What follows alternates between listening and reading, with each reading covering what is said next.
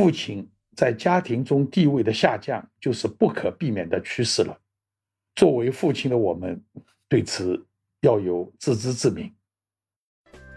管理生活事态，另类观察，别样体验。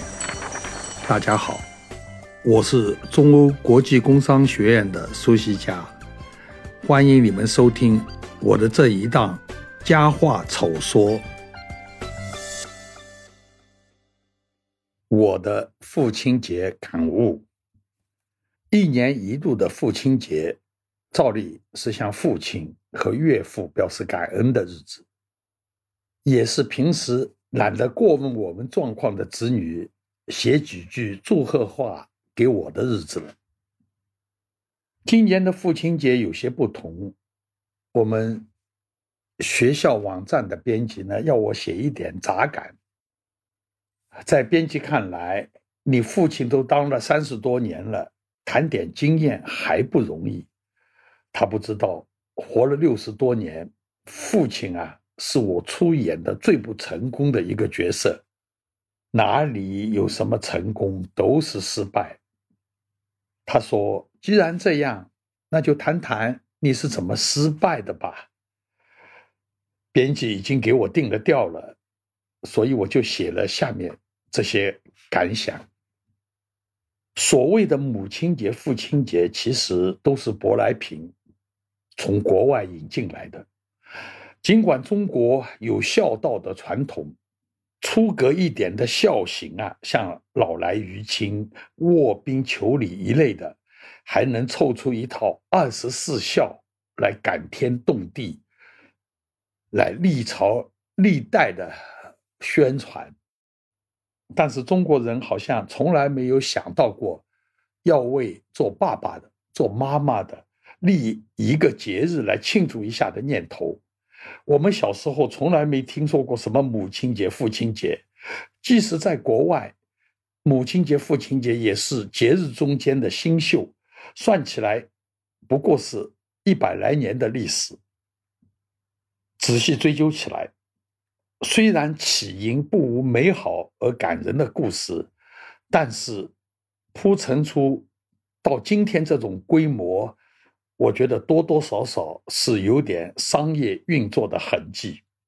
每到这两个节日将临之际，餐馆争相推出温馨套餐，价格当然不便宜了。百货店精美礼品闪亮登场，做子女的不买都不好意思，因为商业色彩过于浓厚。欧美也有不少人对这两个节日则有繁言。母亲节在每年的五月，父亲节紧随其后，在六月中。不知为何，我总感觉有点买一送一的那种意思。为了让当父亲的人不至于太气馁，好吧，也给你们安排一个节日吧。事实上，母亲节的气氛和受重视的程度普遍大大超过父亲节。这也并非没有道理。对维持一个家庭的运作而言，母亲的作用是要远远超过父亲的。小孩遇到问题去找老爸，得到的最有实际意义的回答一般是：“别烦我，找你妈妈去。”前段时间，上海的家家户户因为新冠肺炎疫情的影响待在家里，这中间。当妈的每天蓬头垢面，忙于团菜抢菜，而当爹的只会睡眼惺忪的问一句：“今天吃什么？”所以，对我们这些当爸的，能有个父亲节就应该知足了。在漫长的人类历史中，父系社会在绝大部分时间都是社会形态的主流，无论是狩猎还是农耕。男性体力比较强的这些特征，让父亲成为家庭生活物资的主要获取者。即便是到了工业革命以后，男人似乎也更适合和机器打交道，因而也理所当然的成了一家之主。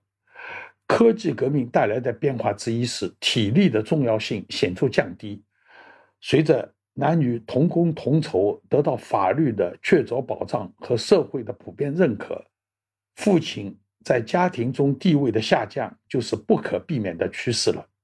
作为父亲的我们，对此要有自知之明。《论语》中间提到，齐景公问什么是理想的政治社会秩序，孔子回答他说：“君君臣臣父父子子。”也就是说，君臣父子各守本分是社会良性运行的秩序基础。如果父不服，子不止，家庭一定内讧不止，鸡飞狗跳。但孔子没有进一步说明他心目中间的理想父亲应该是什么样的。我以为，一个称职的父亲应该以自己的言行给孩子树立一个足以让他们仿效的榜样。孩子到高中阶段，社交活动越来越频繁，做父母的一定会担心他们交友不慎。但是如果你对他们管头管脚、严防死守，得到的很可能是满天过海，不可收拾。记得我当时只对孩子说：“我不会多管你们，但希望你们记住，我们是很保守、很规矩的家庭。无论到哪里，都请你们记住这一点。”这一句话，如同一份无形的契约，让我们守住了父父子子的边界。当然，父亲的示范作用会受能力边界的限制。我当年在香港工作的时候，有一位香港的同事，他有四个儿子，最小的年龄大概在五六岁，最大的有十二三岁吧。我的同事每年都会把儿子们正装打扮好，西装笔挺的带去豪华西餐厅吃饭，接受礼仪训练，从进门的招呼到入座，到坐姿，到点菜上菜，到配酒，到正确使用餐具酒杯，到谈吐，到要咖啡付小费，一一指点。你可以想见。这样训练出来的孩子，长大以后在社交场合一定会如鱼得水。我听了，虽然也有心仿效，但是还没说服孩子自己先胆怯了。毕竟我这种人，没有自小出入华堂高屋、周旋于公卿贵座的这种经历。如果贸然上台面，一定是自取其辱的，所以还是不去为好。有一次在家里吃晚饭的时候，女儿突然问我：“如果我去和英国女王吃饭，会吃什么？如果给我一个鸡翅，我应该怎么吃？”我记不起来当时是怎么糊弄他的，一定是狼狈而语塞。像我这种。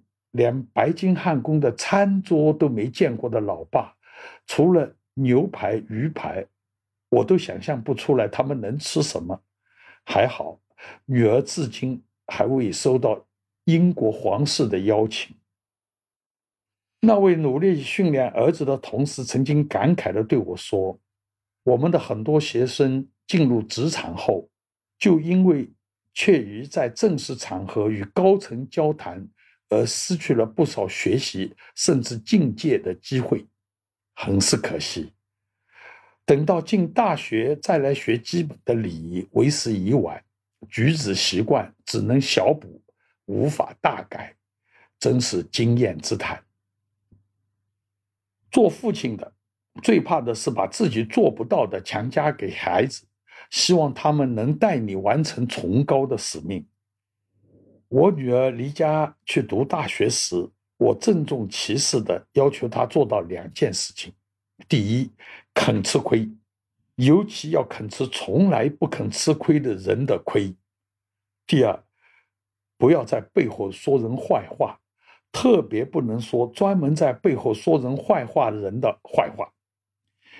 我言之凿凿地向他保证：如果你能做到这两点，你一定会天下无敌。其实扪心自问，我从来没有真正做到过。我的吃亏都是因为愚蠢，而不是有气度。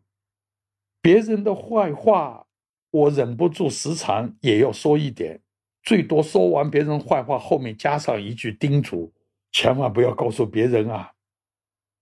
不难想象，女儿根本没有把我的叮嘱当一回事，到现在能不吃的亏一定不吃，想说的坏话照说不误。让当老爸的我想起来就难堪呐。父亲节最应景的文章莫过于朱自清的散文《背影》了。在浦口火车站，朱自清的父亲为年届二十、正要去北京继续学业的儿子送行。体态肥胖、行动颇为不便的父亲，要儿子待在车上别动，他自己则从站台爬下铁轨。蹒跚着走到对面站台，艰难地爬上去买了几个橘子，然后沿原路折腾回来。这个过程中，朱自清多次潸然泪下，因为用情真挚，因为描写动人。背影曾被收入各种文集和教科书，知名度非常高。但背影这几年受人关注的，却是因为完全不同的原因。文章。由于以正面的口吻描写、容忍甚至鼓励违反交通规则的行为，被踢出了教科书。消息传出来，争议声四起。争议中有人继续深挖，发现朱自清的父亲人品不好，不慈不孝，为纳妾，把一个大家庭闹了个人仰马翻、支离破碎。更有甚者，有学者断定。二十岁的小伙子居然动不动就哭哭啼啼，很虚弱，很虚假，不应该再去误导今天的青少年。熟读《背影》的人，本来无非是从文章中找一点单纯的父亲节感怀，这一点点心理慰藉，恐怕要被一帮纯洁的卫道士荡涤一空了。我不知道历史上的知名作家和他们的知名作品有多少经得起这样的声闻周纳。因为要写这篇小文，我努力的回忆以前的父亲节都是怎么过的，想来想去，记忆中都是母亲节的场面，不免心里有些不平。妻子一声不响，找出一叠以前孩子写给我的父亲节贺卡。就是父亲节的卡片，扔在我面前，让我自己看。哎，自己记性不佳，还要错怪孩子，实在是不应该呀。其中有一张卡片是女儿六岁时写的，标题是“爸爸能做什么”，在列举了一系列老爸的壮举，比如安慰、鼓励、帮助、引导、赠送等等之后，他大大的赞美了我一句。没有什么是我爸爸做不到的。看到这里，相信你也和我一样被孩子真挚的赞美所感动。且慢，我女儿后面还有一句话，我想其他爸爸也一样。想想也对啊，他老爸就是一个平常人，写了这么多自己做父亲的不称职之处，心里未免有些不甘。难道我一点过人之处都没有吗？于是努力的挖掘自己曾经有的值得称道的行为。你别说，还真想起一件来。想起来了，但是由于要不要说，因为说出来多少有点卖友求荣的嫌疑。不管了，老朋友就是用来出卖的。说起来已经是快二十年前的事了。我和老朋友陈洁平教授和陈世敏教授带着家里人去长隆水上乐园度假。